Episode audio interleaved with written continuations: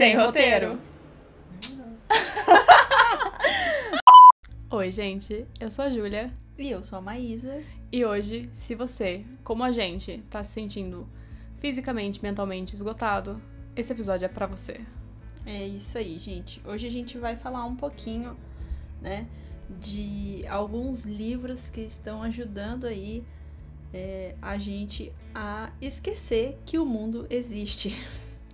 São basicamente livros que a gente leu e se sentiu tão imersa na história, tão tirada do mundo real que a gente agora recomenda para vocês, para vocês darem uma escapada dessa realidade de ser brasileiro, não tem como fugir de ser brasileiro, então vamos fugir pro mundo da literatura. É isso aí. Então a gente vai falar aqui, né, cada uma cinco livros com algumas menções honrosas de histórias que são extremamente envolventes. Sabe quando você pega um livro e mesmo quem não tem costume de ler tanto e fala assim, nossa, eu não quero largar porque tá muito gostoso ou a história tá muito interessante. Então tem aí vários gêneros para agradar um pouquinho de todo mundo. E eu já vou começar falando para vocês sobre uma obra que vocês provavelmente viram adaptação, que é Assombração na Casa da Colina, que também é a Maldição da Casa Rio ou Hill House no Netflix. Muita gente viu esse seriado quando saiu, falou, é um ótimo seriado de terror mesmo, eu gostei muito. Mas ele é baseado no livro da Shirley Jackson, que é diferente da adaptação. Eu não vou falar que um é melhor que o outro, porque eu não consigo quantificar qual que é melhor. É a primeira vez em adaptação para mim que eu não consigo falar que um é melhor que o outro. Porque são livros muito é, são obras muito diferentes, porque não que elas. Não que a adaptação fique reconhecível do livro, mas por uma questão que ela pega elementos do livro e acaba, acaba transformando em outra coisa. Eu acho que a, a série acabou sendo sobre família, sobre perda, sobre coisas Trauma, importantes. Né? Exatamente. Enquanto o livro é uma obra-prima do gótico, do psicótico, do, da psique mesmo, de tudo que acontece dentro da nossa cabeça, de como nós mesmos podemos nos levar à loucura. É um livro totalmente atmosférico. É um livro muito bem escrito. Eu acho que o terror do século passado e o terror, tipo, gótico escrito por mulheres, esse suspense escrito por mulheres é um, um gênero muito, muito pouco apreciado. E é uma coisa que a gente realmente deveria, sabe, analisar mais. A gente tem Frankenstein, a gente tem Assombração na Casa Comunidade, a gente tem basicamente todos os livros da Shirley Jackson, a gente tem Rebecca, da Daphne du Maurier, são todos suspenses que são diferentes, eles têm uma sensação diferente quando você lê, você se sente atrelado àquela história de um jeito diferente, porque as emoções que elas estão passando, que elas estão retratando aquelas mulheres passando, são totalmente compreensíveis, pelo menos do meu ponto de vista, como sempre, deixando bem claro. A gente tá falando aqui de experiência, de o que a gente sentiu quando a gente leu esses livros. Sua experiência pode ser 100% diferente ainda válida. Essa é só a minha experiência com o livro com todos esses livros que eu mencionei. Mas eu me senti muito dentro dessa casa quando eu li o livro. Eu me senti dentro da mente da personagem principal, da, dos Crane, tipo, que moram lá. E ela é. Não vai esperando encontrar toda a família que você viu na série. Não Vá como se você não estivesse lendo um livro daquela adaptação. Vá como se você estivesse realmente lendo um livro sobre uma casa assombrada, e é isso. É até uma indicação, uma indicação pra Maísa também um dia. Vou ler. Nada. Não é nada que eu tô forçando ela, só falando assim.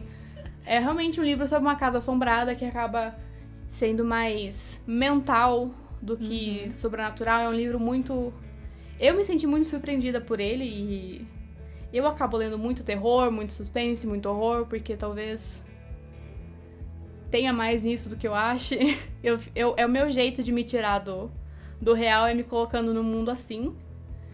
E é bom até que nessa, nessa nossa lista vão ter muitos gêneros diferentes abordados, porque a gente lê.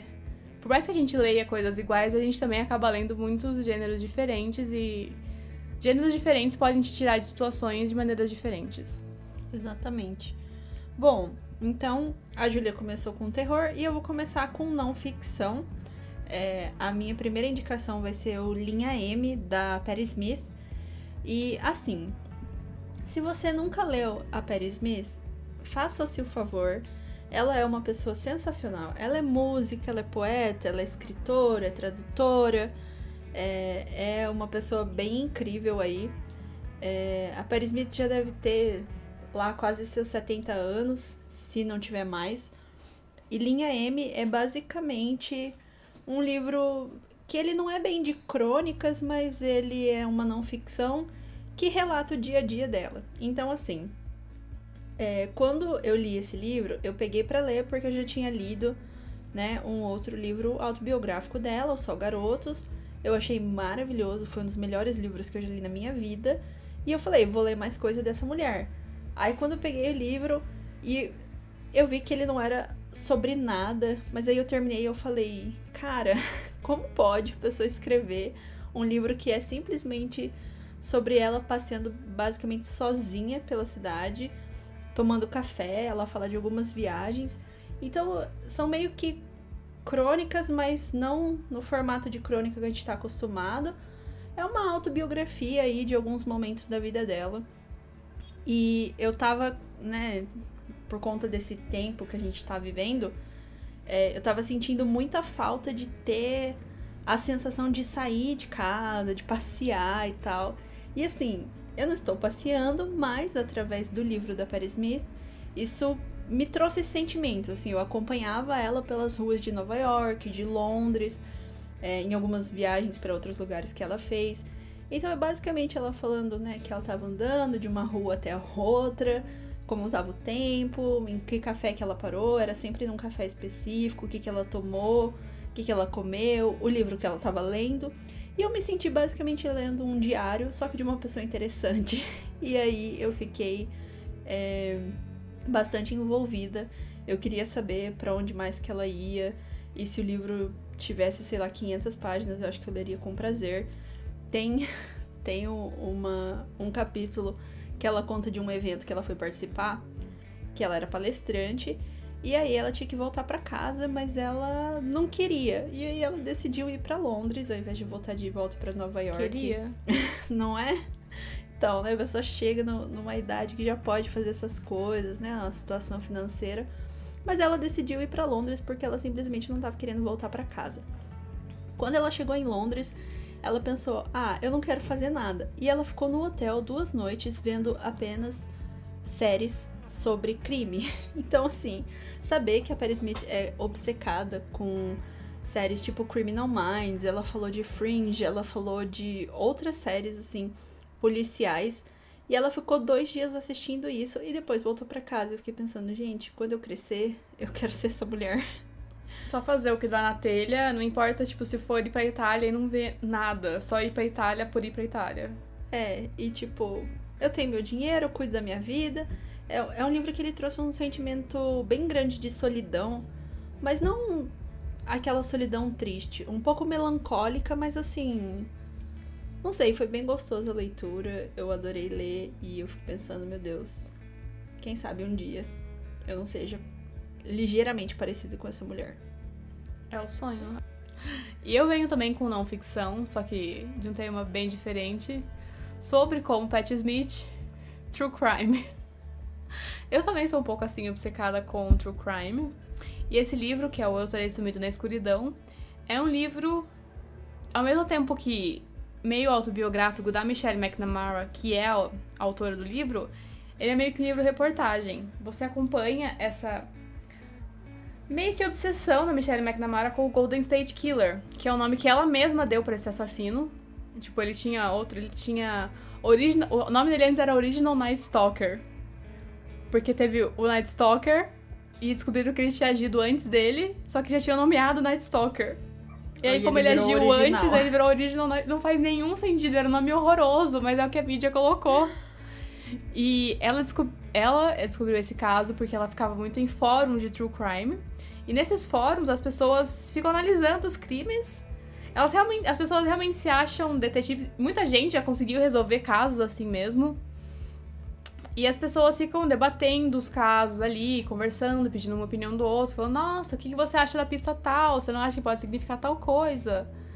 E as pessoas ficam discutindo sobre vários crimes, sobre crimes que aconteceram há muito tempo, o que era o caso do Golden State Killer. Ele atacou nos anos 60 ou 70, se eu não me engano, por aí, nessa faixa de tempo. E ele era um assassino e suprador que atacou ali na área do Golden State, Golden State Killer, que é ali Califórnia, São Francisco, por ali. E ela realmente ficou obcecada, ela entrava em contato com os, com os investigadores que trabalharam na época do caso, como eles ainda não tinham pego o cara depois de todo aquele tempo, tinha tido gente que eles tinham chegado perto de pegar e etc. E ela vai esmiuçando cada parte desse caso, como chegou o envolvimento dela, toda a questão de, tipo, os passos que ela deu para ir chegando cada vez mais perto de ajudar a fechar a identidade desse cara e os capítulos e aí a Michelle acaba falecendo. No meio do livro? Sim. E quem terminou o livro? Os editores de rascunhos dela. Meu Deus. E antes. E aí o livro foi lançado. Aí dois meses depois, o Golden State Killer foi preso. Nossa. Tanto que a edição brasileira tem um adendo, um capítulo final, um adendo falando tudo que aconteceu para pisando no Golden State Killer, que foi por causa de DNA. Que era uma tecnologia que naquela época eles não tinham aperfeiçoado ainda, que não era uma tecnologia tão boa. Que o Golden State Killer tem um tipo de DNA diferente, que deveria ter, ter tornado mais fácil terem pego ele na época. A Michelle McNamara, ela era casada com, com Oswald Patton. Uhum. Ator. Ele acabou escrevendo o final, o começo do, do, do livro pra ela, pra meio que como um memorial e etc. E ao mesmo tempo que você fica feliz que, que esse cara finalmente foi pego, é meio frustrante saber que ela passou todo esse tempo pesquisando, passou toda essa coleta de informações, ajudou Obcecada. tanta gente. E aí ela nem tava viva para ver acontecer. E nossa, é uma coisa, é uma leitura muito ao mesmo tempo que ela é pesada, porque ela é. Ela tem muito cuidado nas descrições que ela faz, mas é, é porque realmente tem uma, uma linguagem objetiva de, de jornalismo mesmo, dos livros que a gente está acostumado a ver como. Como nesse tipo de, de gênero mesmo, contando os crimes, etc. Mas ela acabou se envolvendo muito nessa história. Tipo, as noites dela eram tipo dedicadas a isso. Capote no, no a sangue, sangue frio, frio, exatamente. Ela realmente se envolveu muito nessa história. E você acaba se envolvendo porque você vê que a vida dela inteira tá ali. E ver que a mulher não viu a, melhor, a maior. A maior coisa da vida dela acontecendo é triste demais. Mas é um livro tão bom, porque realmente você fica naquilo e fala. Como que vão conseguir? Você entra na mente dela, né? Sim. E é, é, eu achei um livro ótimo. Eu já li. Não muitos, mas alguns livros desse estilo, e foi o melhor do desse estilo que eu já li, porque é uma questão que você realmente vê o lado humano da pessoa que tá escrevendo. Você não vê só a pessoa como alguém que quer pegar um assassino, você vê uma pessoa. Você realmente vê a pessoa por trás das palavras. Eu recomendo bastante. Bom, o meu próximo livro, ele é como se fosse uma biografia falsa, né? Ele funciona em formatos de entrevistas, mas é tudo ficção, né? É Daisy Jones and the Six, é um dos meus livros favoritos da vida.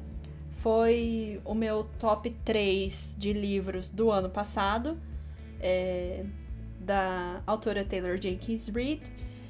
E assim, eu quis recomendar Daisy Jones porque todo mundo ama muito Evelyn Hugo. Só que eu sinto que não é assim. Nem tanta gente lê Daisy Jones. A maioria só lê Evelyn Hugo, né? É, porque, claro, é né? Se a pessoa gosta mais de cinema do que de música, tem toda a temática LGBTQIA, então assim, tem romance e Daisy Jones já é uma outra pegada. É... Quando eu comecei a ler esse livro, eu não queria parar, eu pensava sobre ele o tempo inteiro.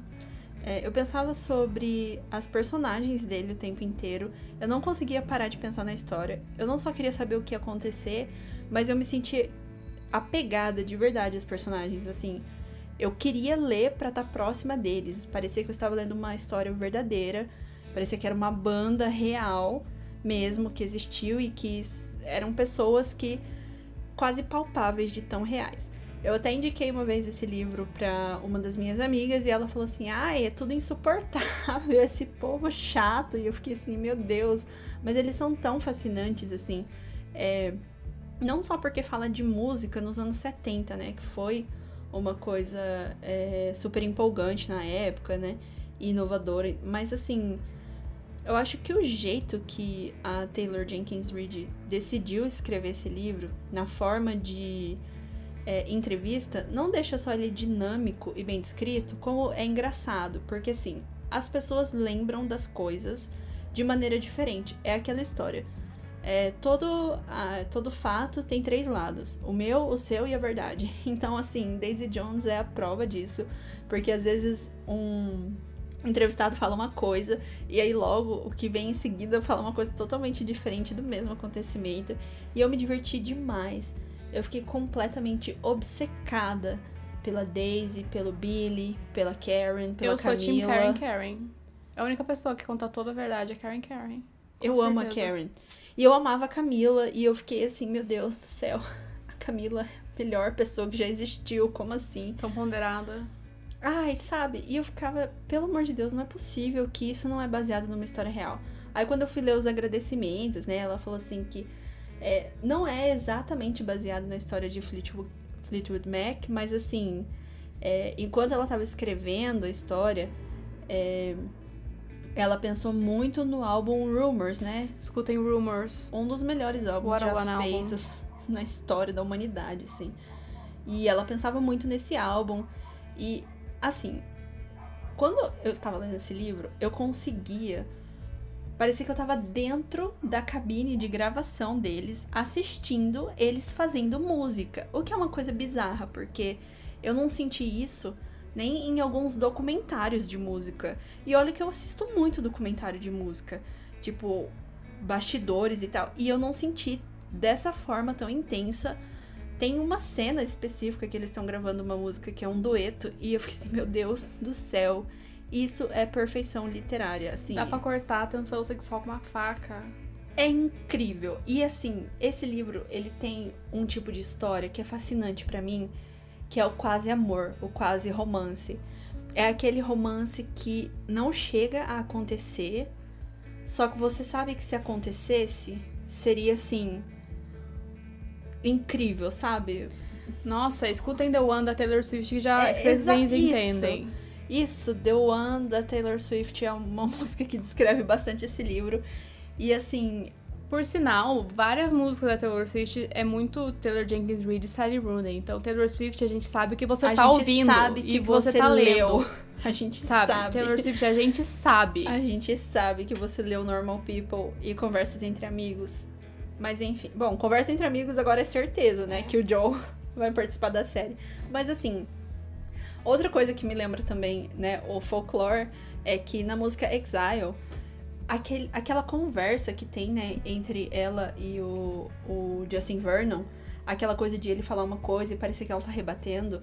Em Daisy Jones, né, nessa cena específica aí da, da gravação do dueto, tem muito isso. E assim, para quem ama música, ler sobre músicos compondo é uma coisa maravilhosa. Por, por isso que é tão é tão assim fácil de acreditar como se eles fossem pessoas reais, porque a forma que é descrito, meu Deus, sério, eu apaixonada por este livro.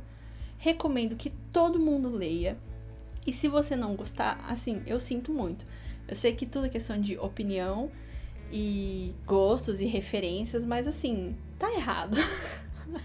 é perfeito esse Como livro. dizia Gabi Prado, eu respeito a sua opinião, mas ela é uma opinião burra. burra. É, exatamente. Mas assim, não, agora falando sério mesmo, eu acho que é um livro que ele mostra não só a habilidade da Taylor Jenkins Reid de escrever e de criar personagens incríveis, mas assim, de achar uma forma narrativa que se encaixe com a história que ela idealizou e as personagens que ela criou. Então, assim, 10 10, 5 de 5. Teve um pequeno detalhezinho que me incomodou no livro, mas não incomodou o suficiente para estragar a minha experiência de leitora. E ele me tirou completamente o ar. Fez o meu coração bater mais acelerado. Eu fiquei completamente entregue a ele. E é um tipo de livro que eu queria esquecer que eu já li para ler pela primeira vez de novo. Eu venho agora com uma recomendação bem fofa, água com açúcar, para você, sabe, sair da fossa, para você lembrar que o amor existe, apesar de não parecer. E é 10 dates surpresa da Ashley Alston. Eu acho que se a Maísa ler esse livro, ela vai achar muito estranho que eu tô indicando um livro assim. Fofo. Mas acontece, gente. Às vezes a gente gosta de uns livros que a gente não acha que vai gostar. Esse livro, ele se passa na época natalina, que já é um ótimo começo. É, é um ponto a mais. Tá, a personagem principal, Sophie, ela deixa de viajar com os pais dela para passar a época do Natal com o namorado e na casa dos avós. E aí ele meio que, sabe, é um cuzão e termina com ela. E aí ela tá na casa dos avós, cheia de parente, sem namorado, sem nada pra fazer. E ela acaba se reconectando com os primos. E a família fala assim: Não, você tá mal, terminaram com você, então você vai deixar a gente resolver. E a família fala assim pra ela: Deixa a gente marcar 10 encontros pra você. Sabe? Se não der certo, a gente nunca mais te enche o saco. Mas se der, pô, vai ser bom pra todo mundo. E ela topa, e aí cada um, cada membro da família marca um encontro diferente para ela, nessa época natalina, que tá indo levando pro Natal e pro Ano Novo. E ela vai nesses 10 dates e. Sabe? Como diriam na sessão da tarde, a confusão acontece. Então são. É realmente só um, um livrinho teen de romance e. Só que ao mesmo tempo ele não é tão básico assim. E não é uma coisa que, nossa, vai acontecer muita coisa ruim e isso e aquilo, mas. Ele é gostosinho de ler, ele tira aquele peso da alma, ele é fofo, ele é rapidinho de ler, ele vai tirar você daquela bad, ele vai tirar você, talvez, você tá num, não tá conseguindo terminar nenhum livro, não consegue ler nada. Nossa, eu queria tanto ler uma coisa rápida. É isso. Lê um romancezinho bem de, bem de boa, bem de leve, como se você estivesse assistindo uma comédia romântica, sabe? Se, se a gente aceita que a nossa comédia romântica pode ser meio bobinha, por que não ler um livro bobinho de vez em quando? E nem é, entendeu? E, e isso não significa que é ruim, né? Só significa que ele foi feito com esse propósito. É, pro intuito que ele é feito, ele é ótimo, gente. Vai sair outro agora, uma sequência. Acho que, se não esse mês, mês que vem nos Estados Unidos. Eu vou ler também, porque eu adoro. Adorei esse livro. Tanto que eu tô recomendando. Vou ler o próximo. Eu achei ótimo. E eu acho que, tipo, às vezes é realmente o que a gente precisa. Eu queria. Eu tô muito feliz que vai sair outro, porque eu acho que eu tô precisando de um livro assim. Na verdade, todos esses livros que eu tô falando agora, eu queria um livro assim, porque eu tô me sentindo como se eu não conseguisse terminar nada tudo que eu começo, ou eu empaco, ou eu falo assim, não, eu não quero isso. E eu já comecei os três livros diferentes nas últimas duas semanas. São tempos sombrios. Mas é isso aí. O próximo livro da minha lista é Tudo Que Nunca Contei, da Celeste Nier. E assim, a Celeste, ela ficou famosa por pequenos incêndios em toda par por toda parte. É, que né, teve a série e foi um livro os dois são best-seller, mas o Pequenos Incêndios eu acho que é mais conhecido e as pessoas leem mais. E assim, tudo que nunca contei não só é tão bom quanto, mas na minha humilde opinião é até melhor. É, também é um drama familiar, né? Só que é, ela tem alguma coisa com os subúrbios de Ohio, porque também se passa no interior de Ohio, ali numa cidadezinha pacata, né? Num lugar é, bem suburbano, onde é, é, tudo meio que perfeitinho, as vidas das pessoas são quase todas iguais, né? Todo mundo tem a família, trabalha, os filhos estudam e, assim, sem muitos conflitos.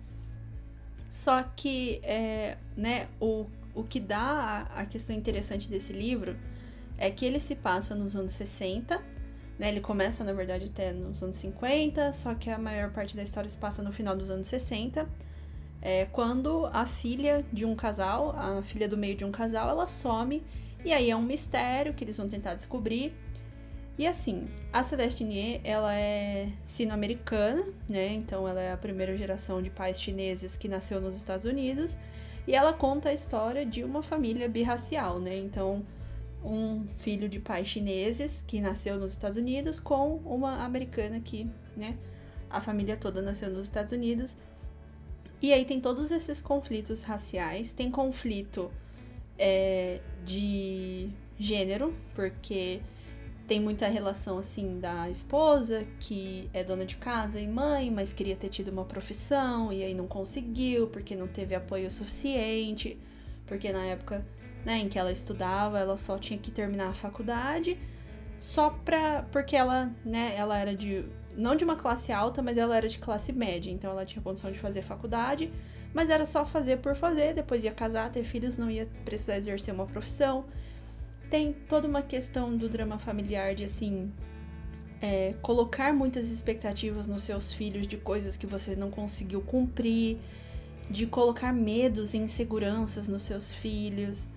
É um drama excelente, porque ele é bem drama, mas ele não é exagerado. Ele é dramático num sentido que você acredita, sabe? Você fala assim, nossa, putz, pior que consigo pensar em mil exemplos assim e ele me deixou também totalmente envolvida, porque você quer saber, né, aí o que aconteceu com a Lídia, que é a menina que sumiu, e é, você quer saber o desenvolvimento, né, do impacto disso na família. É muito bom.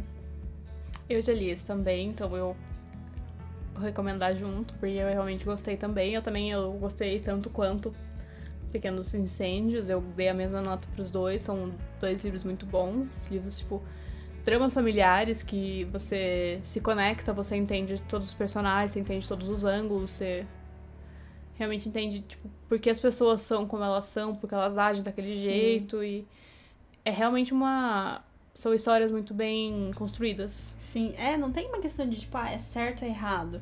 Tem hora que você fica do lado da mãe e você fala, não, ela tá certa, porque ela pensou na família o tempo todo e agora ela tem que ir atrás da profissão dela. Só que daí ao mesmo tempo você pensa, tá, mas tem o pai também, né, que tem a, a questão do conflito racial, por ele ser filho de chineses e ele tem coisas a provar. Ah, é muito interessante, assim, é um livro excelente.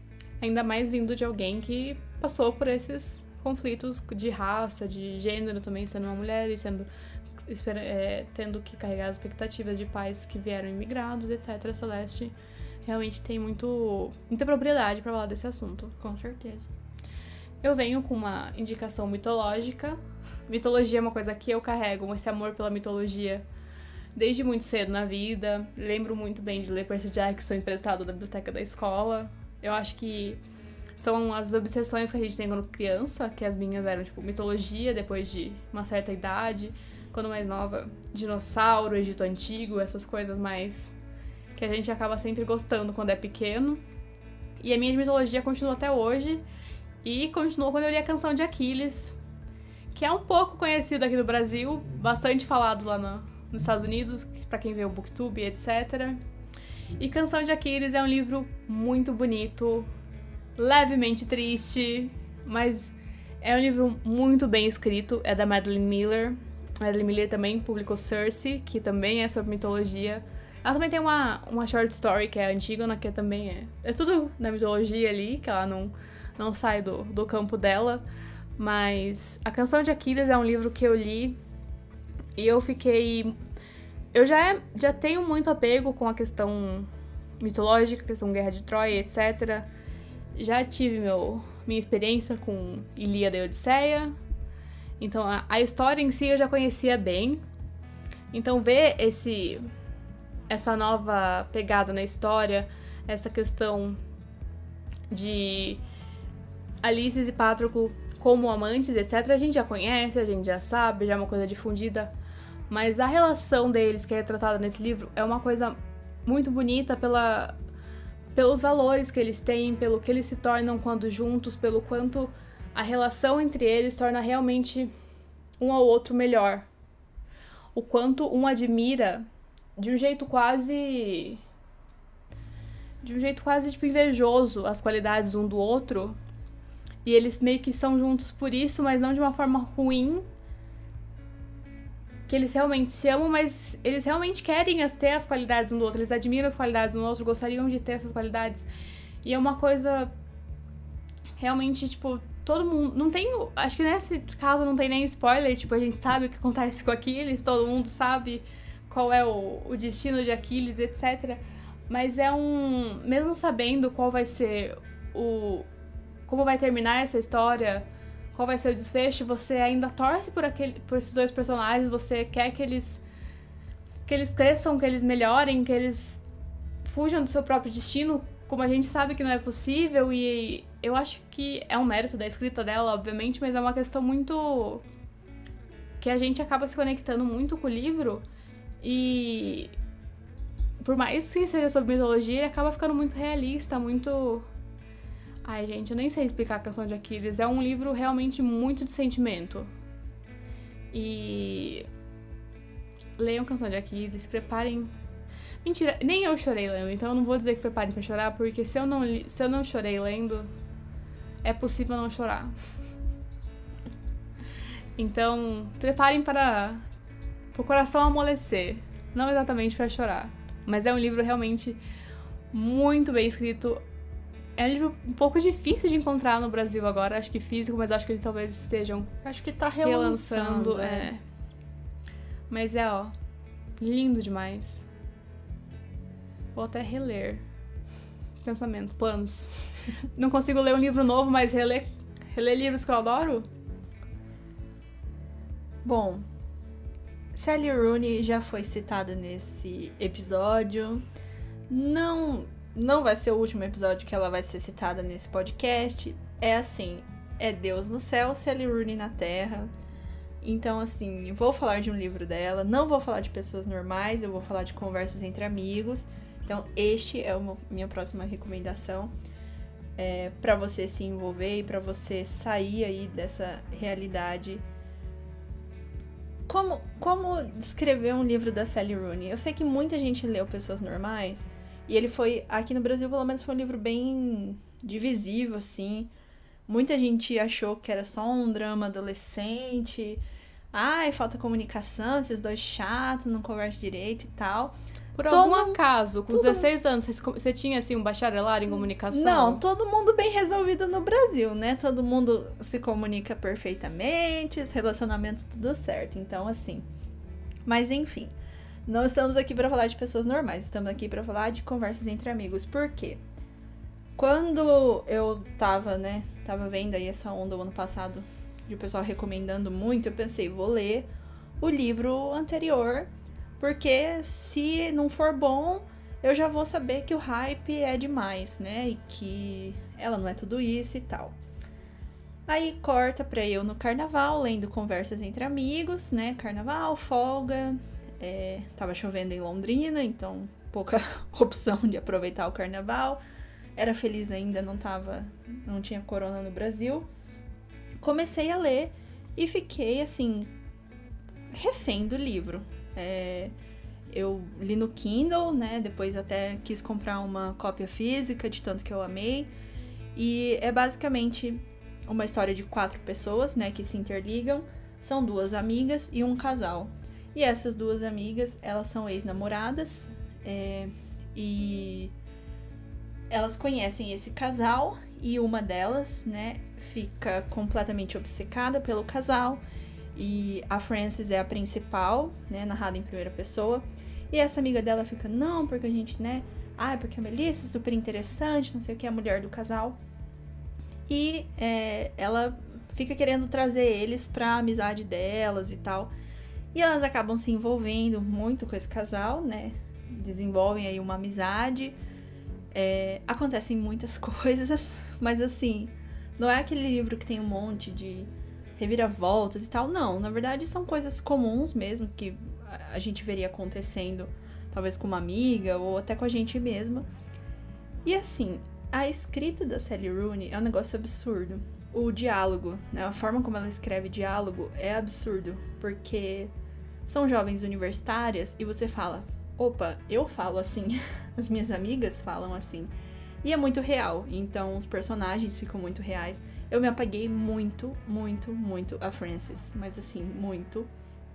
É, ela, além de jovem, de ter uma linguagem parecida com os jovens, parece que ela entende a questão da ansiedade de ser jovem no século XXI. Então, existem questões relacionadas não só à amizade, relacionamento, mas à carreira, a emprego, ansiedades é, de dinheiro, pertencimento, basicamente tudo, assim.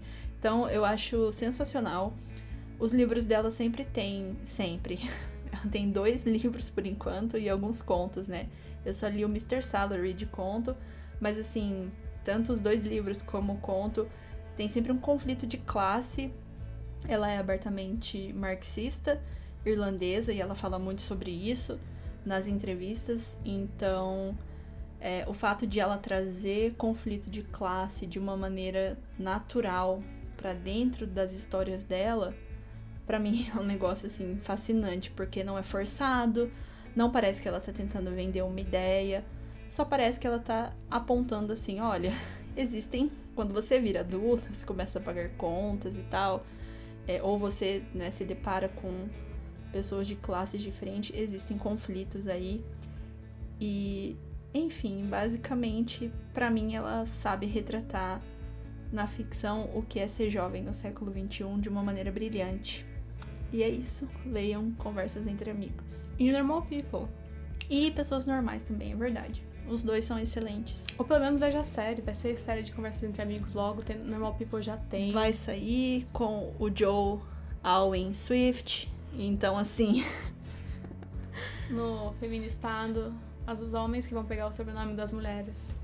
É, então, é. O, pra mim, o Joe, ele é o Sr. Swift, né? Porque Taylor Swift nunca será Taylor Alwyn. Então, assim. Jamais. Eu venho com uma coisa um pouco mais clássica, talvez, porque é Kurt Vonnegut. Perfeito. E Kurt Vonnegut é um autor mais conhecido, mais clássico. Porém, não é o que vocês podem estar pensando. porque é Cama de Gato. Eu gosto muito de Cama de Gato, mais do que. Matadouro 5. Muito mais. Muito. É uma coisa assim, não tem nem comparação. Não significa que Matadouro 5 é ruim, pelo Não, amor gente, de Deus. amor de Kurt. Vonnegut incapaz de escrever um livro ruim. Eu só sou apaixonada por Cama de Gato. Porque eu acho que é um livro que ele flui muito rápido, você nem percebe que você tá lendo tanto desse livro. E é uma coisa tão absurda, mas ao mesmo tempo possível de acontecer.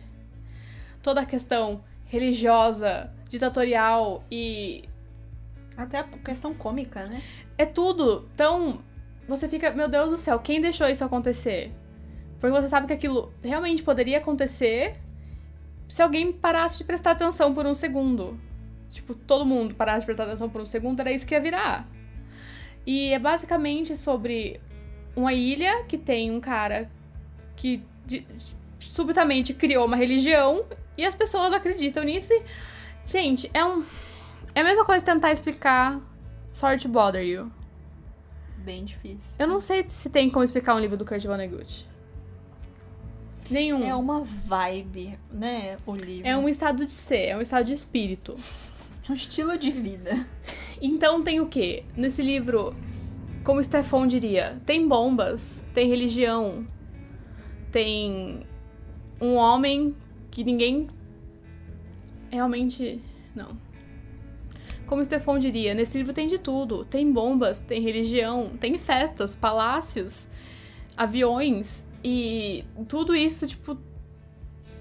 Com a escrita do Kurt Vonnegut, que é uma escrita muito rápida, muito cômica, então Sarcástica. e divertida, então você acaba não percebendo que você tá lendo um assunto um pouco pesado até, um assunto que acaba cutucando em muita ferida, tipo do da nossa organização social. Então, tipo, eu acho uma maneira muito boa de ler esse tipo de coisa, porque a gente vai acabando se acaba se tipo se conscientizando de umas coisas de uma maneira muito muito inusitada.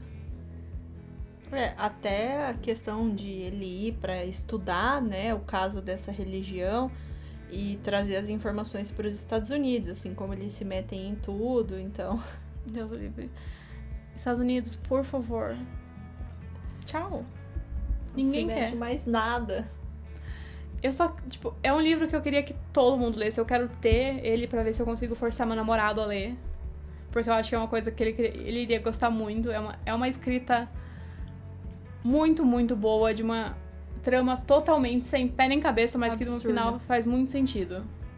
Eu acho que basicamente todos os livros do Kurt Vonnegut são isso. Uhum. É no Eu final. não, É, eu não uma- li todos, mas né? assim, é uma mistureba que você pensa, não vai dar certo, e no final você fala, porra, como? Pra quem leu, acho que e gostou do Guia do Mochileiro das Galáxias, é, é, é no mesmo nível de absurdo, assim, talvez um pouquinho melhor. Quem sabe? Quem sabe tem uma razão porque o Kurt Vonnegut é tão aclamado. Quem sabe? Bom, é, falando em aclamação, como homens também escrevem, né? Já que a Julia citou aí um homem por último, também vou citar aqui um livro de Ian McEwan, né? É, Reparação. Eu acabei de reparar e realmente eram todas mulheres até agora. É, né? Superioridade, Gente, né? não tentamos, juro. Juro. Não é, não é lacre, tá? A gente literalmente lê 95% autoras mulheres porque, né? É o que acontece, é o que. Elas são melhores, enfim. Assim, contra fatos não há argumentos. Mas Reparação é um livro excelente, é um livro que ele é de drama, mas ele também pode ser tido como um romance histórico, porque se passa na época da, da Segunda Guerra Mundial. Ele também é bastante romântico, assim, bem bonito mesmo, sabe? Leitoras de fanfic, que o casal demora muito aí pra ficar junto, é, vocês vão gostar desse livro. Amantes de persuasão, cadê vocês? É, é tipo isso. Uma persuasão um pouquinho mais leve, né? Mas assim, é um livro lindo. Mas assim. Lindo. É tão bonito, mas é tão bonito que é absurdo de tão bonito que ele é. É ridículo que um livro seja tão bonito assim, mas é, é isso que ele é. É basicamente a história da Cecília e do Rob. É, a Cecília de uma família rica da Inglaterra, é, o Rob é o filho do caseiro da família. Os dois fizeram a mesma faculdade, ele é super inteligente, quer ser médico e tal. E ela é, não sabe bem o que ela quer fazer, ela fez faculdade, ela é mais moderna, assim. É na época, né, da, pouco antes ali da Segunda Guerra. E esse livro, ele basicamente, quase metade dele, né, a primeira parte inteira, é um único dia, um acontecimento, na verdade, né, um espaço de algumas horas, visto por três perspectivas diferentes. E ele fala muito sobre como o fato de a gente talvez interpretar uma coisa errada e levar isso a sério, né, sem tirar satisfações, sem buscar a verdade, como isso pode influenciar muito a vida das pessoas e mudar completamente. Então, assim, a irmã da, da Cecília, a Bryony, ela vê uma cena entre a Cecília e o Rob. E ela é uma criança, né, de 11 anos. Ela não entende exatamente o que ela vê, mas como ela é uma criança muito inteligente, todo mundo fica falando o tempo todo que ela é madura, que ela é esperta e não sei o que, ela acha que ela entende o que ela vê. E ela faz uma acusação que não tem volta. E assim, o livro é bastante sofrimento, tá? Eu não vou mentir para vocês, mas é belíssimo. É... Então, as consequências do que a Bryony, a Bryony, né, ela acha que ela viu e ela toma isso como verdade. E ele chama reparação porque é basicamente ela tentando reparar esse erro. Ela tentando, né, depois de saber que o que ela fez na verdade não estava certo, ela tenta então reparar esse não é nem não posso nem falar um erro porque é é uma palavra muito Esse mau vaga. julgamento. É. É uma coisa que mudou completamente a vida de uma pessoa. E assim. Não só de uma, né? Da irmã dela também. E é muito lindo. Ele tem um filme também do Joe Wright, que eu recomendo bastante. É o mesmo diretor de Orgulho e Preconceito e Ana Karenina. Também com a Kira Knightley. Então, assim, maravilhoso, lindo. Leiam, tá? Ele é super envolvente, a escrita é linda. É, o final é de cortar o coração, assim, mas vale bastante a pena. Maísa sempre gostando desses mais tristes. Maísa acabou de ler Uma Vida Pequena. Maísa, você chorou? Flores para Algernon em Uma Vida Pequena? Muito. Mas assim, de Soluçar. soluçar. Deus amado. De, de ter que parar lavar o rosto, beber água. Só que não foi no final. Na, né, no final que todo mundo fala, ai, tem coisa pior que acontece depois daquela parte lá. Não, eu chorei naquela parte. Que é um capítulo específico. No final desse capítulo acontece uma coisa horrível. E aí o pessoal fala, ai, você acha que isso é horrível? Fica pior. Pra mim, não. Pra mim foi. A, a... Nossa, A amigos, mal posso esperar pelo dia em que eu vou ler esse livro. Você não acha que quando uma Isa fala assim, não dá uma vontade? Ai, gente, assim, eu não coloquei na lista porque não é, não é uma coisa que é fácil de recomendar, uma pequena vida, porque não é, né? Tudo que falam do livro é verdade, sabe?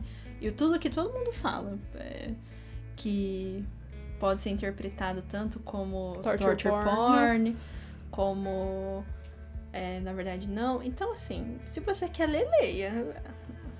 A consequência aí é culpa sua. É a mesma razão pela qual eu não indico nenhum Stephen King. Se eu fosse indicar, eu indicaria Escuridão Total Sem Estrelas. Mas Stephen King não é pra todo mundo. Então, tipo, por quê que eu vou desperdiçar uma indicação minha pra falar pra vocês lerem Stephen King se eu sei que, tipo, uma pessoa vai gostar de Stephen King aqui? É complicado, né, recomendar livro, porque é uma questão muito pessoal, muito de gosto, mas a gente sempre tenta variar aí, né, até no que a gente vê, pessoas que leem coisas diferentes pra gente experimentar, né, senão também a gente nunca vai saber. Por sinal, por favor, me indiquem livros. É, quer mandar indicação, manda pra gente. O nosso e-mail tá na descrição de cada episódio, tá? Vocês podem mandar sugestões de pauta, críticas, elogios, qualquer coisa, a gente tá aberta aí. Dá um like, segue o canal, toca o sininho. Bom, você tem alguma menção honrosa aí que ficou de fora desses cinco principais que você decidiu recomendar, que talvez você queira conversar sobre? Bom, na minha veia de mistério, eu acho que talvez o caso dos Dez Negrinhos ou E Não Sobrou Nenhum, pra ser politicamente correta com o título mais recente. E Não Sobrou Nenhum da Agatha Christie é um livro que foi publicado há muito tempo atrás, ele se mantém muito atual, ele se mantém, o twist se mantém vivo, você realmente vai não, não vou falar que você vai. Você provavelmente vai ficar surpreso com esse livro. E eu também odeio quando as pessoas falam, nossa, olha, esse livro aqui tem um plot twist, hein? Porque aí você fica, tipo, o tempo inteiro. Cadê? Cadê? O que, que vai Cadê? acontecer? Não, mas vai ser isso aqui. Não, não, vai ser aquilo. E você não presta atenção no livro direito porque você só fica pensando, mas é Agatha Christie. É lógico que vai ter, entendeu? Você sabe que vai ter. Então, é, da Agatha Christie pra mim, é esse e um que ninguém, ninguém fala sobre, que é Noite Sem Fim. Por favor, se você lê Agatha Christie, você gosta de Agatha Christie, leia Noite Sem Fim e fale comigo sobre. Porque eu li Noite Sem Fim, totalmente fora da minha ordem de Agatha Christie, porque só me deu vontade de ler esse livro. E meu Deus do céu, Noite Sem Fim é perfeito! Qual a sua menção honrosa, Maísa? Olha, eu deixei na parte da menção honrosa e não no- na lista oficial, porque eu acho que esse livro é um livro muito peculiar e também não vai ser assim. Não só não vai ser todo mundo, mas vai ser muita gente que não vai gostar, talvez. Que é o Estou Pensando em Acabar com Tudo. Esse livro. Como explicar esse livro? Ele é uma experiência sensorial. É incrível, assim, eu nunca li nada igual e nem nada parecido. É, ele é muito bem escrito, ele envolve, né, que é o objetivo do episódio é falar sobre livros que vão fazer a gente só pensar nisso. E assim, eu li esse livro no ano passado, antes de sair o filme até, sei lá, acho que foi no meio do ano, ou talvez um pouquinho antes. E assim, eu ainda penso nesse livro até hoje eu vejo cenas desse livro claramente na minha cabeça. Eu tinha dado quatro estrelas pra ele. Aí eu parei pra, né, pra pensar nele, sei lá, umas duas, três semanas depois que eu li. E eu fiquei, não, mas eu ainda tô pensando no livro. Como que eu posso estar pensando no livro ainda? Eu li outras coisas e eu tava pensando no livro. Falei, não, vou dar cinco estrelas. Eu dei cinco estrelas, daí eu continuo, um ano depois de ter lido, continuo pensando no livro. Continuo em frases, sabe? Que fica preso na memória. Eu fico, meu Deus, como pode? Porque realmente é muito original. Nunca li nada parecido. Então, recomendaria aí. Você tá querendo ler uma coisa que vai te prender. Eu li em uma noite, assim. Então foi super rápido, mas serviu pra me tirar aí da desgraça de 2020, né? Não sabia como ia ser 2021. Pior mas... ainda. Se você viu a adaptação e não gostou, dá um... tenta o livro. E depois vê a adaptação de novo. É muito diferente. Assim, o sentimento que ele traz é parecido com o do filme, de, tipo, não, não tá entendendo muito o que tá acontecendo, de você ficar meio perdido. Mas é, eu achei bem diferente, assim. Eu acho que funcionou muito bem. Como. Porque, por exemplo, eu que tinha lido o livro e meu namorado que não tinha, ele não gostou nada do filme e eu já achei o máximo. Que eu acho que realmente, para mim, foi uma ótima adaptação.